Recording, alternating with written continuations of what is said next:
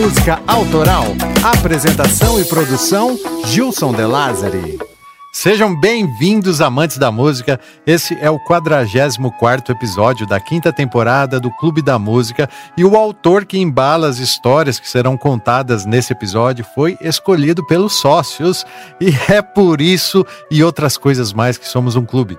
Confesso que fiquei um pouco surpreso. Cartola, o Divino, o Poeta das Rosas, foi quase que uma unanimidade entre os associados que votaram na enquete dessa temporada e o escolheram entre opções como Queen, Tom Jobim, Martinho da Vila, Gilberto Gil. Não que ele não mereça um episódio, pelo contrário, é uma honra contar essa história. Mas fiquei surpreso porque Cartola morreu em 1980 e nenhum dos sambas que ele fez tem um lalala ou um lelele, são exclusivamente poesias ritmadas ao som do velho pandeiro. E suas letras discorrem sobre temas do ponto de vista do boêmio melancólico. É uma arte de pouco apelo comercial se analisarmos a evolução do samba. Mas, como eu digo, é uma honra participar de um clube assim tão eclético e meritocrático. Graças a vocês, com respeito, sem ser vago, teremos a oportunidade de fazer justiça ao poeta que só foi ter a tal sorte que essa indústria da música exige no final da vida. Mas deu tempo. Tá? E a música do Cartola que escolhemos para enfatizar nesse episódio é O Mundo é um Moinho. Ainda é cedo, amor, mal começaste a conhecer a vida. Já anuncias a hora de partida, sem saber mesmo o rumo irás tomar. Que tal você aí que gosta do Clube da Música Autoral e que já reconheceu o valor no nosso trabalho apoiar essa missão, hein? Que tal? Seria ótimo, pois, como eu já disse, os sócios oficiais participam do enredo, recebem os episódios exclusivos, é, são citados nos episódios, ouvem antes, enfim, acessa lá clubedamusicaautoral.com.br barra assine e conheça as vantagens que você recebe em troca do seu apoio. Preste atenção, o mundo é um moinho, vai triturar teus sonhos tão mesquinhos vai reduzir as ilusões a pó. No final dessa temporada, teremos um episódio extra onde o Cocão e eu vamos comentar os bastidores e ler as mensagens dos ouvintes. Você deve ter ouvido o Cocão fazendo algum drops, né?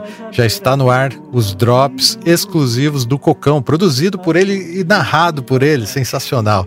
Você pode tanto nos escrever dando a sua opinião ou também mandar um áudio, tá? O clube está no, no WhatsApp, no 17 99225 4743, ou melhor, no site do clube tem lá também para você quiser acessar e conversar com a gente pelo WhatsApp. Além disso, nós estamos no Facebook, no Twitter, no Instagram e no Telegram. Telegram é a novidade dessa temporada. Procure por Clube da Música Autoral, que só de seguir você já começa a fazer parte desse clube. Que está resolvida. Em cada esquina cai um pouco a tua vida. Em pouco tempo não será mais o que é. Antes de começarmos, aviso que na temporada 4, né, temporada anterior, no episódio 38, nós falamos sobre a canção Pelo Telefone, aquele que, segundo os especialistas, seria o primeiro samba gravado é uma boa introdução para esse episódio, tá? Fica a dica, porque apesar de a história do Cartola conter curiosidades da primeira metade do século XX, foi só em 1974, aos 65 anos de idade, que ele conseguiu gravar o seu primeiro disco por uma gravadora independente, sabia? Que também tem uma linda história. E é por aí que eu quero começar a história de hoje, tá? Roda a vinheta, Cocão.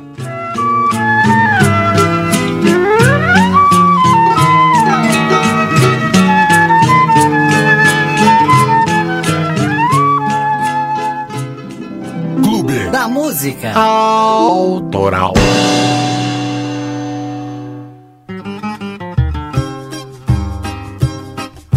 Venha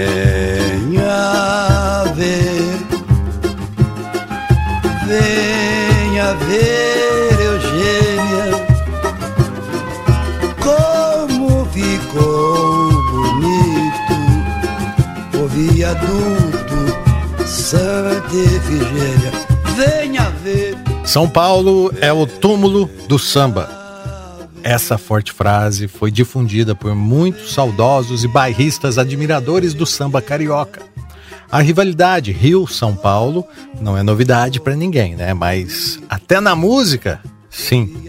Até na música e digo mais principalmente na música, se no Rio de Janeiro o samba teve como é, importante matriz o machixe, em São Paulo o samba rural né, ou o samba de bumbo, como era conhecido, estava diretamente ligado aos batuques negros. Isso se explica pelo fato da cultura urbana europeia estar mais amplamente difundida na capital fluminense, em comparação com São Paulo, onde a cultura rural se fez presente por mais tempo. O samba foi apenas uma das bem-sucedidas tentativas de reconstruir a cultura africana após a escravidão, e o Rio de Janeiro, indiscutivelmente, foi o berço do samba. Mas outros importantes polos também evoluíram essa tradição musical. A Dona Irã é o maior bamba para os paulistas. Quero ficar ausente, os olhos não vê, o coração não sente. Quero ficar ausente, porque os olhos não vê, o coração não sente. Venha ver. Mas Gilson, o que, que é que essa rivalidade tem a ver com o Cartola lá da Mangueira, meu filho? Calma que eu explico. Os anos 60 são marcados por uma revolução provocada pelas batidas do violão de João Gilberto, né?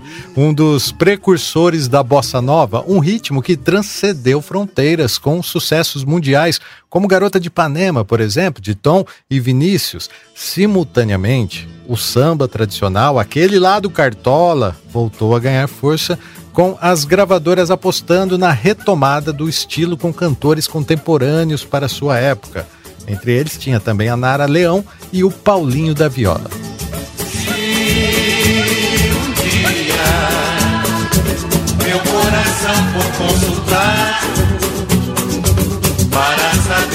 se.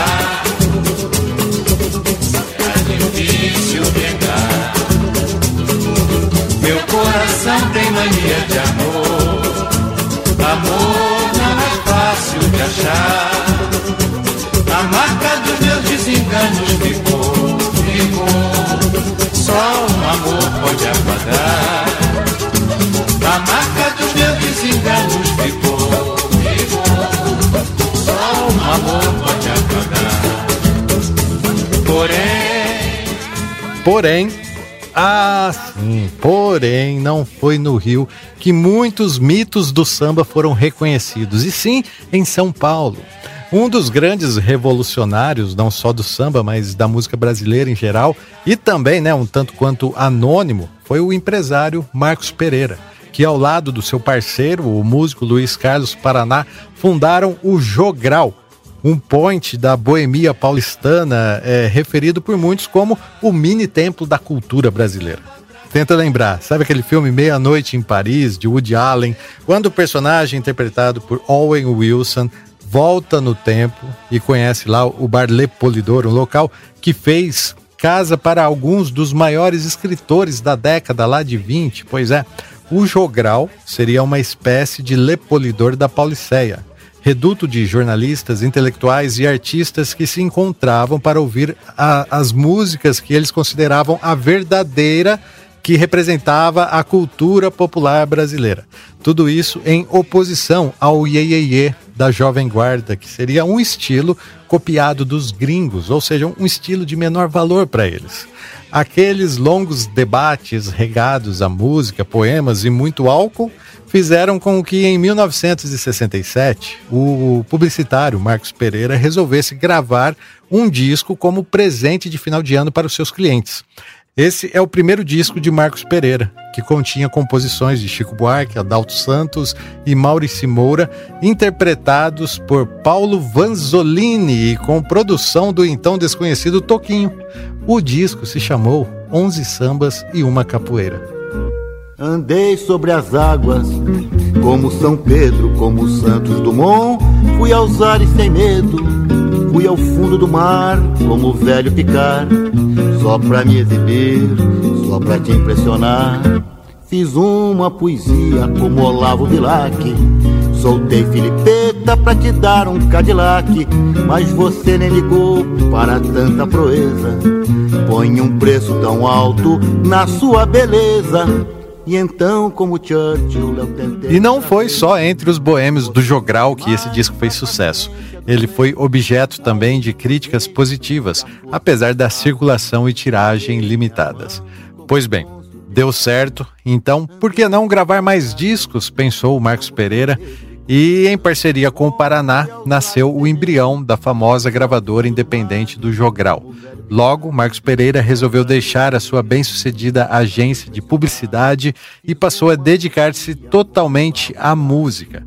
Em 1973, seu sócio, Luiz Carlos Paraná, faleceu. E aí Marcos Pereira assumiu a totalidade do Jogral e fundou a Discos Marcos Pereira, que ao longo dos seus 15 anos de existência lançou 144 álbuns da música brasileira.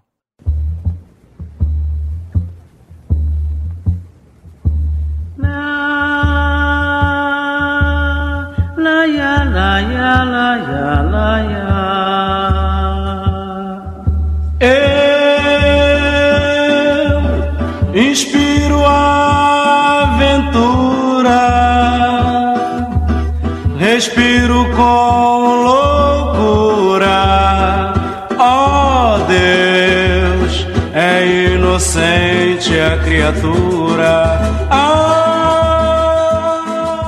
Mas Gilson o que isso tem a ver com o Cartola, meu filho? Então, tem tudo a ver, porque em 1974, Cartola já era um senhor que vivia um dia após o outro, com pouca expectativa de que sua obra fosse reconhecida em vida.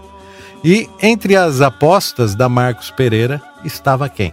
O Cartola, que gravou dois discos no selo, o Cartola 1 e o Cartola 2, de 1976, que veio a se tornar o oitavo disco entre os seis mais importantes da música brasileira. Tá pouco para você? Tá pouco, é? Então analise comigo. Um dos maiores sambistas cariocas só conseguiu gravar seu primeiro disco após um bando de loucos boêmios paulistas resolver valorizar a cultura brasileira e transformou um lavador de carros de 65 anos em um dos maiores mitos do samba brasileiro. Mas não levem isso como provocação, tá? Não quero aqui acirrar essa rivalidade, mas achei importante evidenciar o legado que a gravadora Discos Marcos Pereira nos deixou. São discos revolucionários para a história da música brasileira. E agora sim, sobre o nosso autor, Cartola. Não sei se você se atentou, mas somente aos 65 anos é que ele gravou seu primeiro disco. Dizem que antes disso ele era um lavador de carros. Como assim, cara? Como assim o Cartola era um lavador de carros. Cartola dizia: Minha vida foi como um filme de mocinho. Eu só venci no final. Mas, para contar essa história desde o início, precisamos voltar essa fita.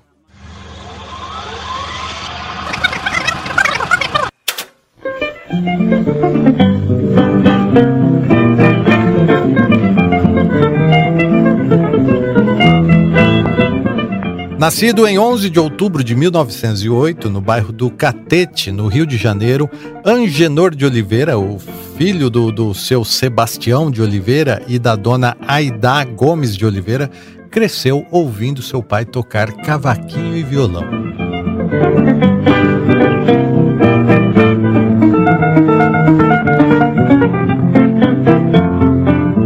Tomou gosto pela música e pelo samba ainda moleque quando aprendeu com o pai a tocar cavaquinho e violão. Dizem que seu Sebastião era um pai rígido e não permitia que os filhos encostassem em seus instrumentos, tratando-os com muito zelo. Né? Instrumento aqui não, vocês não podem mexer. Mas o pequeno Angenor era muito esperto. Ele fixava os olhos nas mãos do pai, tentando entender como ele fazia os acordes. Esperava sua ausência e então tocava os instrumentos escondidos do pai, e quando notou, pronto, o filho já sabia tocar.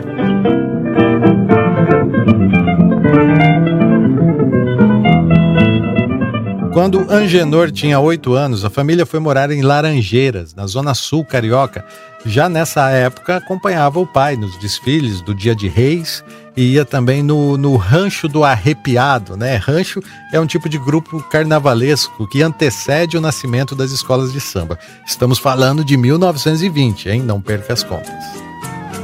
Ai, essas cordas de aço, este minúsculo braço do violão que os dedos meus acariciam. Ah, esse bojo perfeito que trago junto ao meu peito. Só você, violão, compreende porque perdi toda a alegria seu Sebastião, com problemas financeiros, juntou a família, os cachorros e tudo mais e se mudou para o Morro da Mangueira. Na época, uma comunidade com apenas 50 barracos. O jovem Angenor, mesmo com dificuldades financeiras, estava assim, sempre alinhado, sempre com seu terninho cheiroso, ele estudou apenas até a terceira série, mas gostava muito de ler. Cartola tinha tremendo apreço pela obra de Carlos Drummond. Quando ele tinha 15 anos, sua mãe faleceu. Nessa época, Angenor se rebela e abandona os estudos. E ao lado do grande amigo e principal parceiro de composições, o Carlos Cachaça, passa a beber e frequentar ambientes que seu pai rechaçava. Deixe-me ir, preciso andar, vou por aí a procurar, sorrir pra não chorar. Quero assistir ao sol nascer, ver as águas dos rios correr, ouvir os pássaros cantar. Eu quero nascer, quero viver, deixe-me Logo, numa tentativa de recuperar o garoto que estava indo para o lado negro da força, o seu Sebastião lhe arrumou um emprego em uma tipografia, mas não deu certo. O vírus da boemia já havia conquistado o rapaz e, após uma briga épica, Angenor resolve ir embora. E nessa hora o pai lhe fala a frase que ele jamais esqueceria: Eu vou embora desse morro, mas deixarei um oliveira para me fazer vergonha. Cartola foi morar na rua, ele dormia em vagões de trem até conseguir um emprego e até conseguir alugar um barraco. Nessa época, ele meio que é adotado por sua vizinha, dona Deolinda da Conceição. Foi quando ele ganhou o apelido de Cartola. Vou explicar para vocês. Ó. Acontece que, para sobreviver, ele trabalhava de pedreiro na região central do Rio, onde via as belas damas da High Society indo e voltando o dia todo. Como ele sempre foi muito vaidoso, decidiu que não usaria roupas maltrapilhas e adotou um elegante chapéu coco para trabalhar na obra. E assim nasce o apelido Cartola, já que o chapéu coco era grande para sua cabeça, parecia mais com uma cartola e o pessoal não perdoava, né? Deolinda era sete anos mais velha que Cartola. Estar com mulheres mais velhas sempre foi uma preferência para o Cartola, que perdeu sua mãe muito cedo e tentava substituir esse vazio. Deolinda tinha uma filha e Cartola se ofereceu para adotá-la. E, em certo momento, os três decidem morar juntos. Está chegando o momento de irmos pro altar, nós dois. Mas antes da cerimônia, devemos pensar e depois terminam nossas aventuras Chega de tanta procura, nenhum de nós deve ter mais alguma ilusão. Em 1928, Cartola né, já era um, um conhecido dos, dos, bares, das festas e dos sambas, e junto com outros amigos fundaram o GRES, Estação Primeira de Mangueira. O nome surgiu porque a Mangueira era a primeira estação a partir da Central do Brasil que tinha samba. E o verde rosa ele trouxe das cores do rancho que a família frequentava. Rancho, vocês já sabem, né? Rancho é antes das escolas de samba. Cartola era muito diplomático, só ele conseguia, com seu jeito calmo, organizar toda aquela bagunça lá por trás da criação de uma escola de samba. Até hoje, sempre que a Mangueira vai entrar na avenida, pede licença ao mestre Cartola para exibir toda a exuberância do verde-rosa que eternizou a escola, pois foi Cartola que compôs o primeiro samba da Mangueira. Chega de demanda.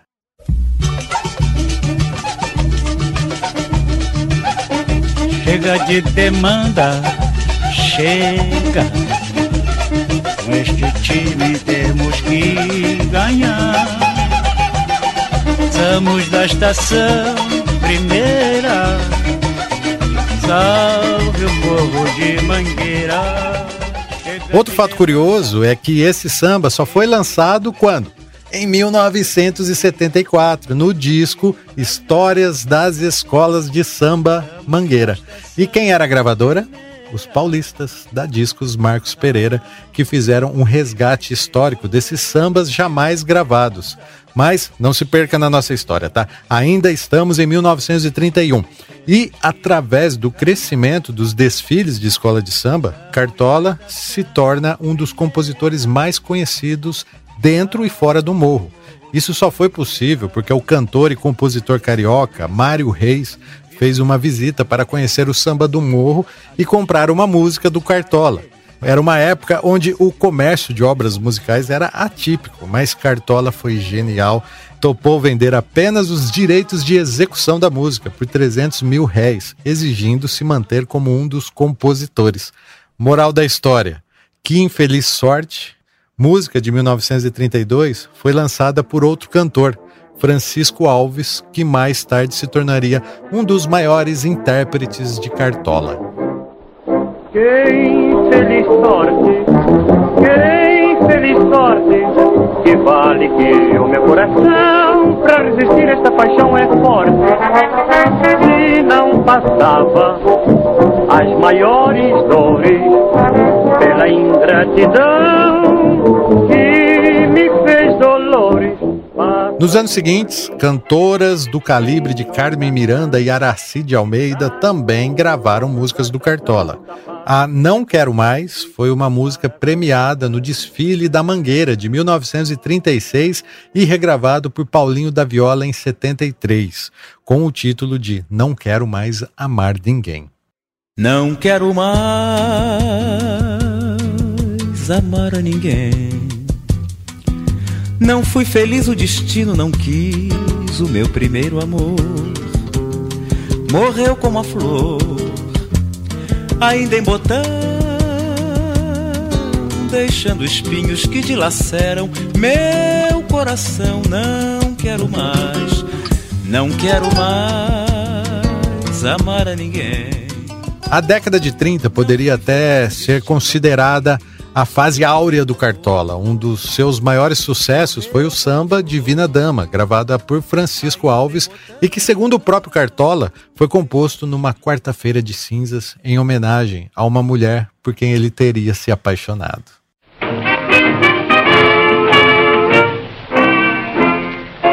Tudo acabado e o baile encerrado, atordoado fiquei.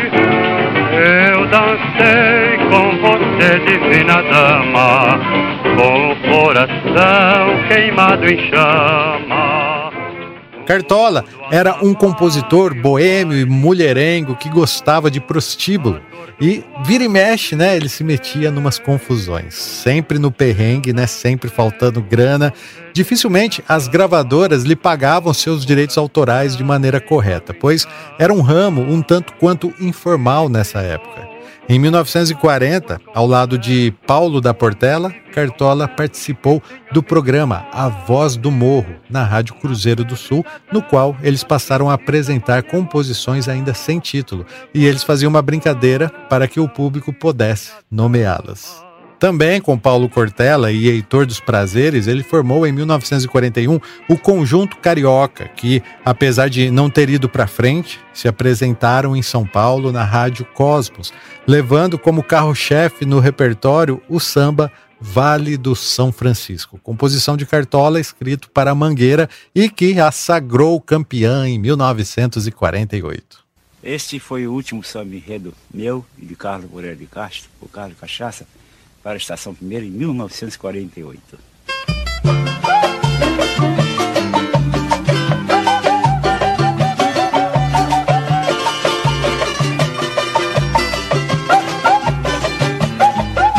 Não há neste mundo um cenário tão rico, tão vaio e com tanto esplendor.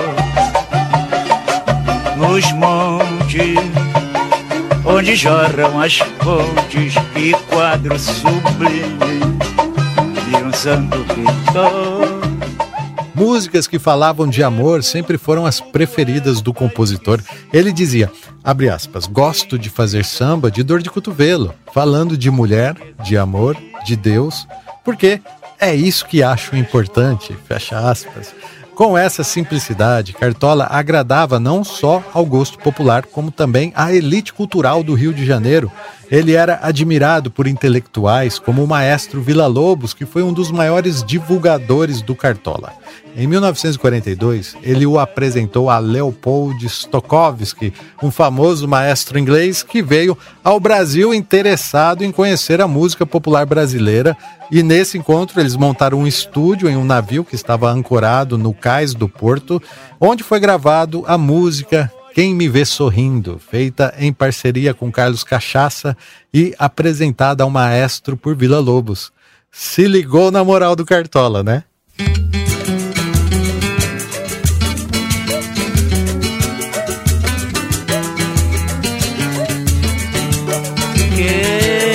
vê sorrindo pensa que estou alegre. Meu sorriso é por consolação, porque sei conter para ninguém ver o pranto do meu coração. Por trás de toda a simplicidade da vida no morro, por trás de toda a simpatia, Cartola, um músico que praticamente aprendera a tocar de ouvido, Fazia sucesso, sim, mas sua música jamais foi óbvia. Suas letras jamais foram piegas. Sempre falava de amor, sem ser vulgar. Talvez o que mais chamava a atenção fossem suas melodias, que fugiam também do senso comum da época e rendiam elogios de compositores como Nelson Cachaça, por exemplo, que declarou que nunca se atreveu a sugerir uma parceria com um amigo Cartola por considerá-lo um compositor finíssimo. Em contrapartida, Cartola teve outros inúmeros parceiros em suas composições, como Silvio Caldas e até Noel Rosa, com quem ele compôs Não Faz Amor. Não faz amor, deixa-me dormir. Oh minha flor, tenha dó de mim. Sonhei, acordei assustado, receoso que tiveres me enganado, eu não durmo sossegado. Não se sabe ao certo o que aconteceu, mas Cartola sumiu de cena. Aliás, ele era conhecido por seus repentinos sumiços, assim, do nada ele desaparecia. Mas dessa vez Cartola estaria doente de verdade. Ele pegou meningite os pés ficaram inchados e ele andava cambaleando, não cai ou não cai. Cartola era um gênio até nesses momentos de saúde frágil. Foi quando ele compôs O que é feito de você, ó minha mocidade. E hoje, quando passo, agonizada pasma, horrorizada como quem vê um fantasma e um esqueleto humano. Assim vai cambaleando, quase cai, não cai. Pés inchados, passos e falsos, olhar embaçado, nenhum amigo a meu lado, não há por mim compaixão Graças à sua esposa, Deolinda, Cartola conseguiu se recuperar. Mas quando a fase é ruim, amigo, é, não tem jeito não. Deolinda, que era quem segurava a onda em casa, adoeceu e veio a falecer. Cartola entrou em um momento de solidão e fragilidade tão intenso que o fez ficar desaparecido por mais alguns anos. Para Deolinda, ele compôs, sim, um pedido de desculpas. Sim, deve haver o perdão para mim. Se não, nem sei qual será o meu fim. Procurado pela ala fundadora da Mangueira para que regressasse, Cartola acabou se desentendendo com o presidente da época e resolveu se mudar para o Morro do Caju. Dentre tantas fases ruins, dizem que essa foi a pior de todas, foi quando Cartola se tornou alcoólatra. No Caju, a criminalidade e o tráfico eram ainda mais pungentes, e ele acaba se apaixonando por Donária, uma mulher da comunidade casada com um influente traficante da área. Foram tempos de muito sofrimento e para Donária, Cartola escreveu um de seus mais famosos poemas. Se eu te encontrar um dia agonizante, morrendo em desespero de remorsos, pelo mal que me fazes a todo instante, eu rezarei por ti um Pai Nosso. E se pensares o quanto me ultrajaste e me pedires perdão, eu dar-te posso, em louvor a algum bem que me causaste, eu rezarei por ti um Pai Nosso. Cartola estava péssimo nessa época. Ele perdeu os dentes e ficou tão magro que chegava a ser mórbido. Isso sem falar na doença que surgiu em seu nariz, chamada rosácea. Parecia que aquele era o fim para o sambista, mas eis que, como um anjo, uma outra mulher surge na sua vida, Eusébia Silva do Nascimento, a dona Zica ela passa a cuidar de Cartola e logo a aproximação se torna um romance. Zica reconhecia o valor da obra de Cartola e todos os dias lhe incentivava, afirmando que deveriam ir embora do Caju de volta para a Mangueira, que era o verdadeiro lugar do Cartola. Ele, após alguma resistência, topou. E para Zica, ele compôs Tive Sim. Tive sim, outro grande amor antes do teu tive sim. O que ela sonhava eram os meus sonhos e assim íamos vivendo em paz. Nosso lar, em nosso lar sempre havia alegria. Eu vivia tão contente, como contente ao teu lado estou tive sim, mas comparar com teu amor seria o fim. E vou calar, pois não pretendo amor de mágoa. Sabendo do regresso de Cartola à Mangueira no início dos anos 70, o cartunista Lam foi visitá-lo. E, a pedido da dona Zica, armou um encontro entre Cartola e Ari Barroso, ao vê-lo, Ari lhe indicou o médico, né? O estado físico dele ainda era péssimo. Cartola estava trabalhando como lavador de carros. E foi quando o Sérgio Porto, que escrevia para o Stanislau Ponte Preta, reconheceu Cartola lavando carros em Ipanema e, depois de ter uma conversa com ele, resolveu escrever um artigo enaltecendo a obra e a desvalorização do compositor carioca. A matéria repercutiu e alguns amigos conseguiram um emprego para o Cartola no Ministério da Indústria e Comércio, como contínuo. As coisas pareciam que estavam melhorando, né? Dona Zica, uma ótima cozinheira, fazia a feijoada na mangueira que embalava o samba. Era como um grande evento visitado por intelectuais e artistas da cidade que subiam no morro. Zica era um tanto quanto visionária e, ao lado de Cartola, resolveu inaugurar o Zicartola, um bar e restaurante que ficava na Rua do Carioca, no centro do Rio, e em pouco tempo se tornou uma sensação, pois o local virou ponto de encontro de sambistas tradicionais e músicos da geração bossa nova, como o Tom Jobim, o Dorival Caymmi, a Nara Leão, Paulinho da Viola, que foi apontado na época pelo próprio Cartola como seu sucessor. E o Zicartola funcionou durante dois anos, Zica ficava na cozinha e Cartola era o anfitrião que organizava o samba. E também cantava, lógico, né? Reza a lenda que em uma dessas noites estava presente lá o crítico de cinema Lúcio Rangel. e após ouvir Cartola cantando Acontece, ele foi embora aos prantos, emocionado. Cartola poderia ter enriquecido com seu bar, mas dizem que ele era um péssimo administrador e por isso foram despejados. Outros dizem que há uma outra versão. Em 1965, a ditadura militar também promoveu esse fechamento.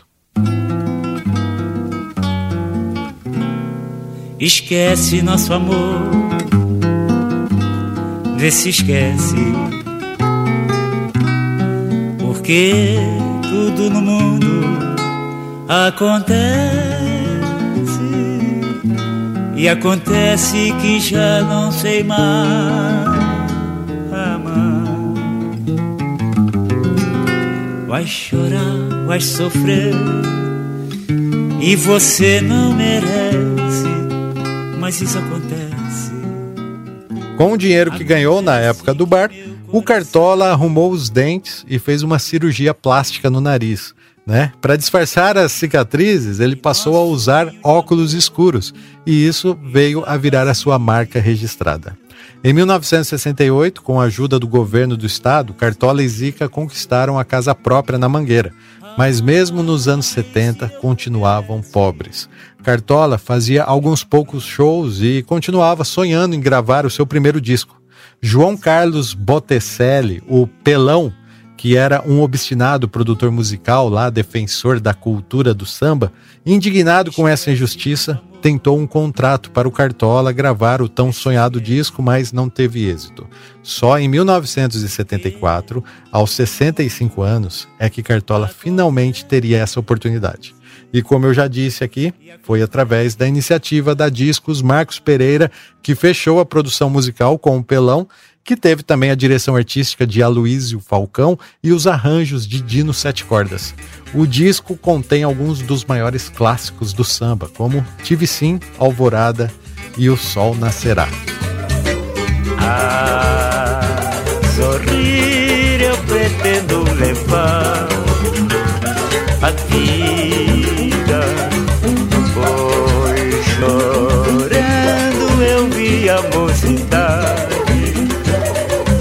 perdida. Fim da tempestade, o sol nascerá. Fim desta saudade, hei de ter outro alguém para amar. É, demorou, mas finalmente o tão esperado disco do Cartola foi lançado. Na época, para pagar as contas, um disco precisava vender 3 mil cópias. Cartola vendeu mais de 15 mil e isso possibilitou, em 1976, que a Marcos Pereira reinvestisse nele. E é quando foi lançado o seu segundo disco, também com o título de Cartola, né? Ou Cartola 2, como ficou conhecido, que vinha na capa com uma foto icônica dele na janela, ao lado da esposa Dona Zica, e com músicas ainda mais sensacionais que o primeiro. Eu me arrisco dizer que, pela dramaticidade das composições, esse é o melhor disco do Cartola, um tesouro para os colecionadores. As Rosas Não Falam foi o seu grande sucesso, que o apelidou né, como o poeta da rosa, e está nesse disco também. Deixa tocar, Cocão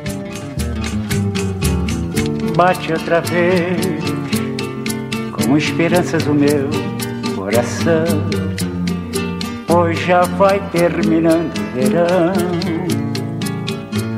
Enfim,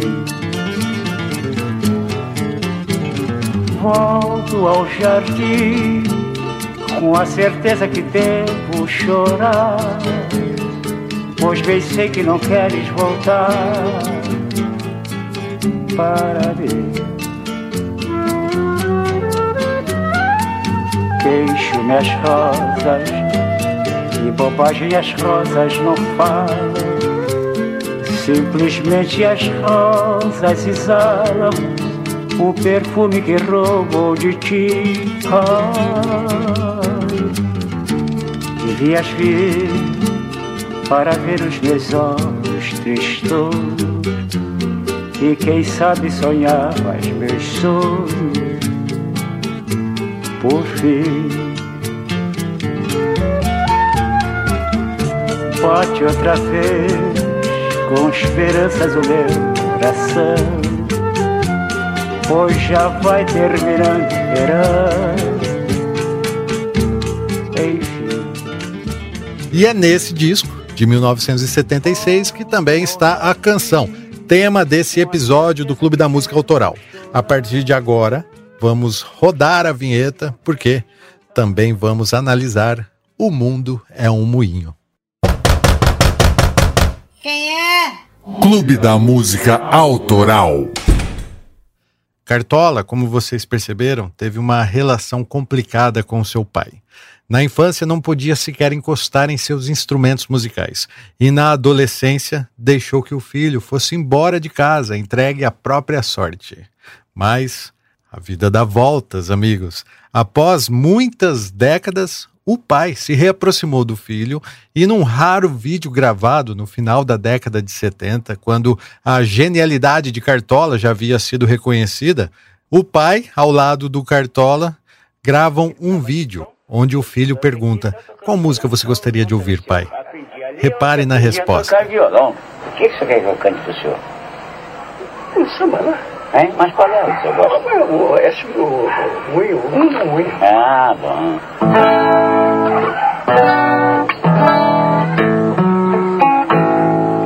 Ainda é cedo. Mal começaste a conhecer a vida, já no fias a hora de partida, sem saber mesmo o rumo irás tomar. Presta atenção, querida, embora eu saiba que estás resolvida. Em cada esquina cai um pouco tua vida. Em pouco tempo não serás mais o que é. Ouça-me bem, amor, preste atenção.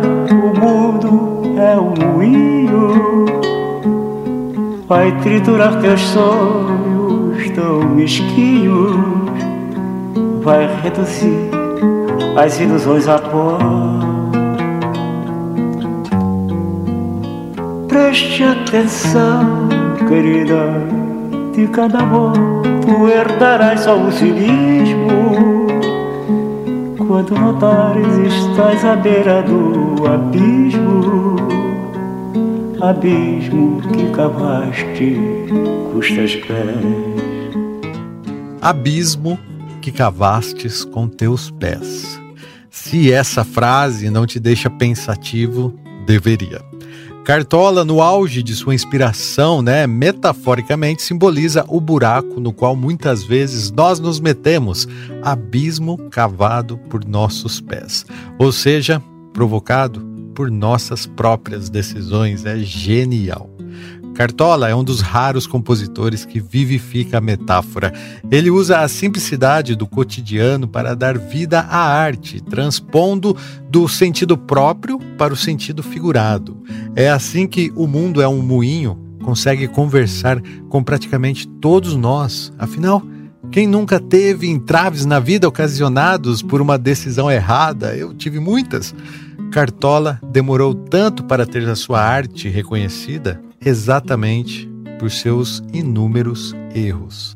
Mas qual decisão errônea influenciou Cartola a escrever essa canção?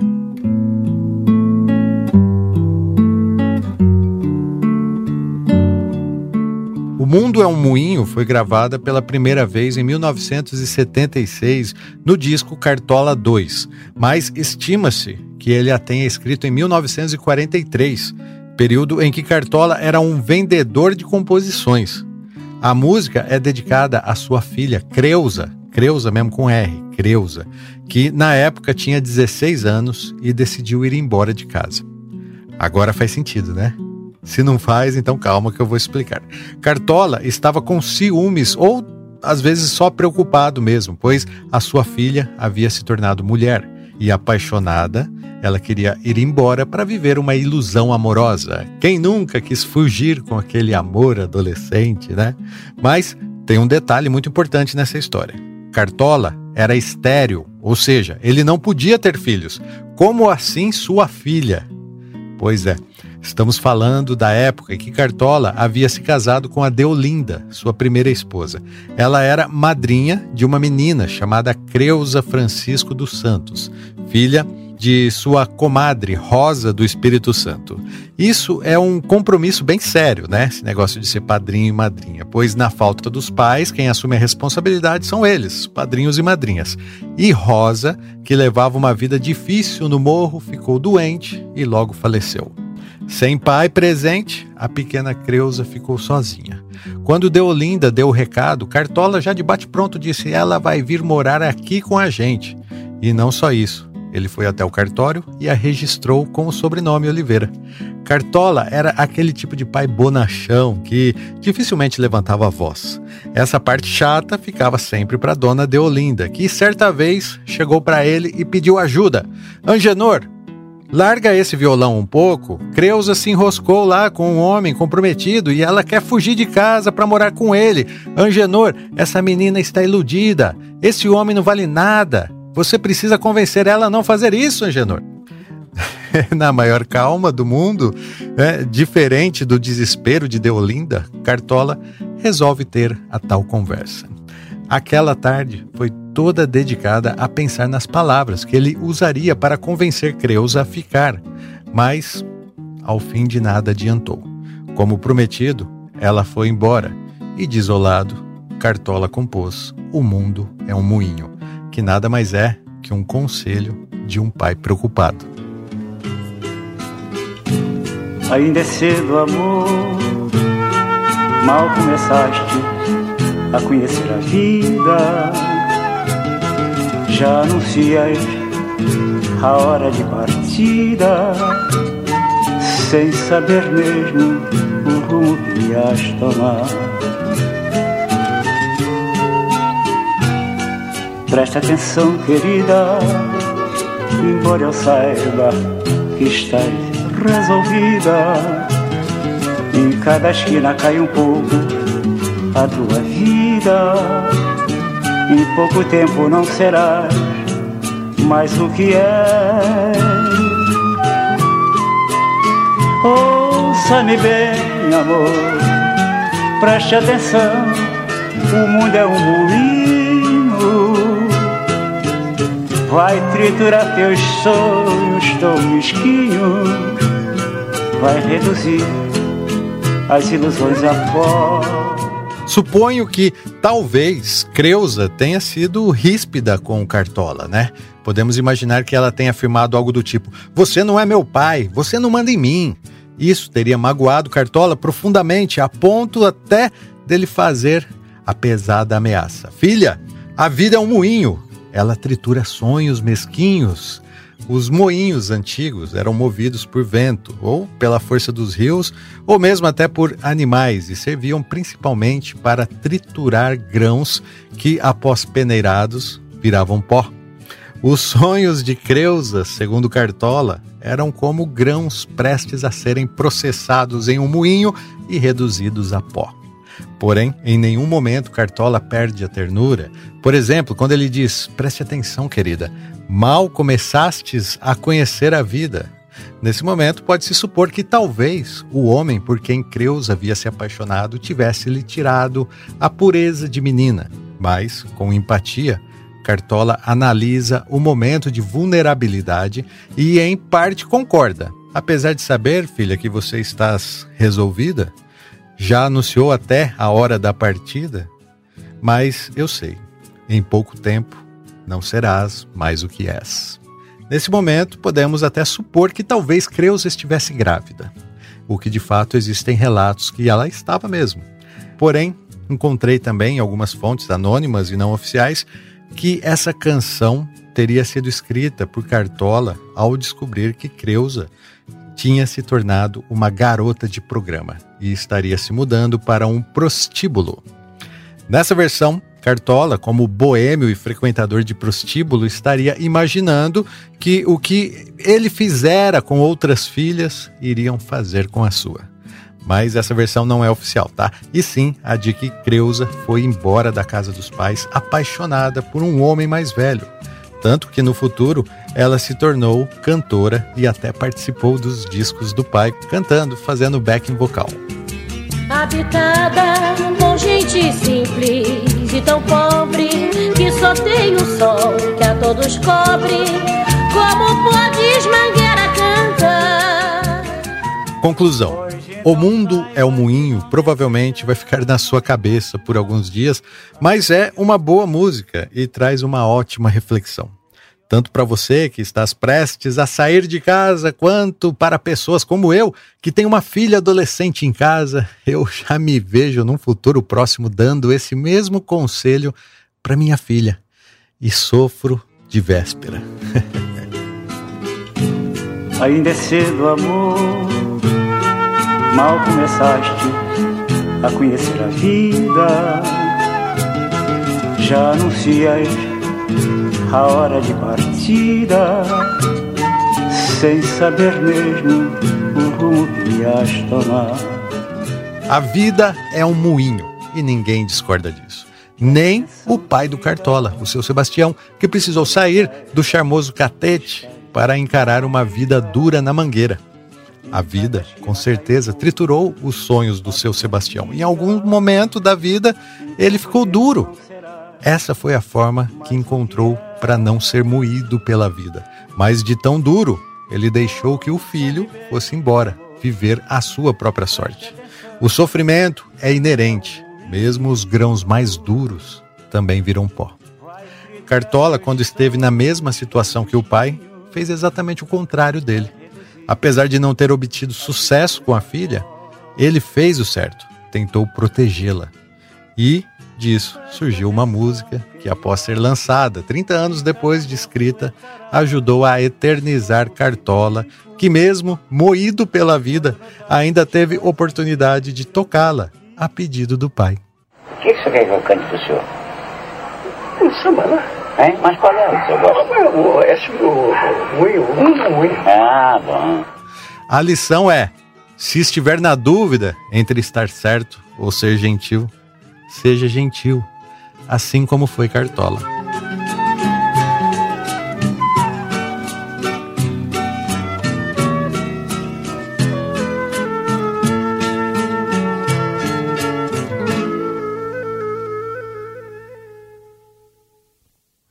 Estamos chegando ao fim desse episódio e se você reconhece valor no que fazemos aqui nesse podcast, então seja um sócio desse clube.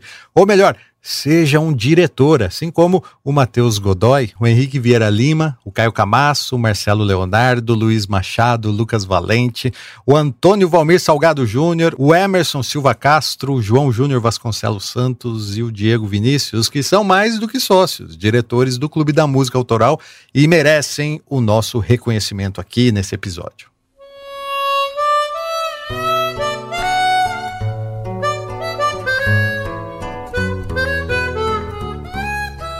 As músicas que o Cocão usou nesse episódio estarão em uma playlist que você poderá depois ouvir no YouTube, no Spotify ou no Deezer.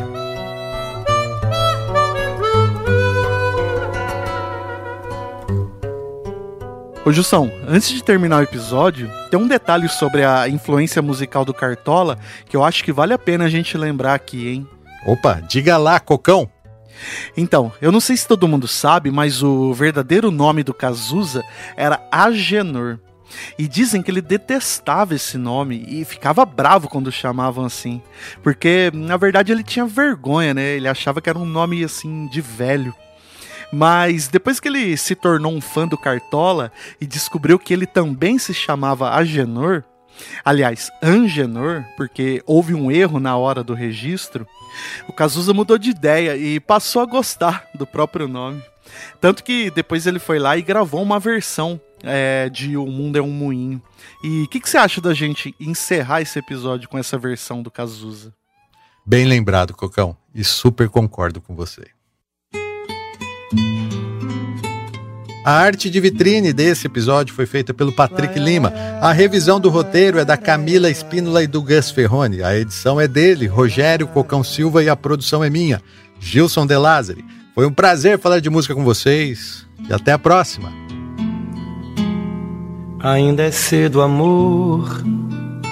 Mal começaste a conhecer a vida, já anuncias a hora da partida, sem saber mesmo o rumo que irás tomar. Presta atenção, querida, embora eu saiba que estás resolvida. Em cada esquina cai um pouco a tua vida. Em pouco tempo não serás mais o que és. Ouça-me bem, amor, preste atenção. O mundo é um moinho, vai triturar teus sonhos tão mesquinhos, vai reduzir as ilusões a pó. Presta atenção, querida. Em cada amor tu herdarás só o cinismo. Quando notar estás à beira do abismo,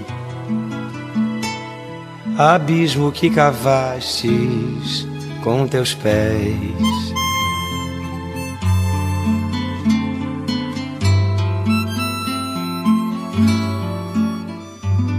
Ainda é cedo, amor Mal começaste a conhecer a vida, já anuncias a hora de partida, sem saber mesmo o rumo que irás tomar. Presta atenção, querida, embora eu saiba que estás resolvida. Em cada esquina cai um pouco a tua vida e em pouco tempo não serás mais o que és. Ouça-me bem, amor, presta atenção: o mundo é um moinho.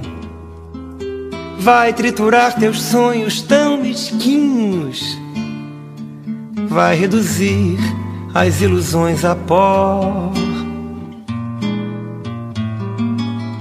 Presta atenção, querida em cada amor tu herdarás só o cinismo.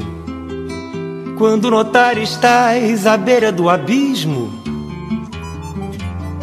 abismo que cavastes com teus pés. Ah, ah,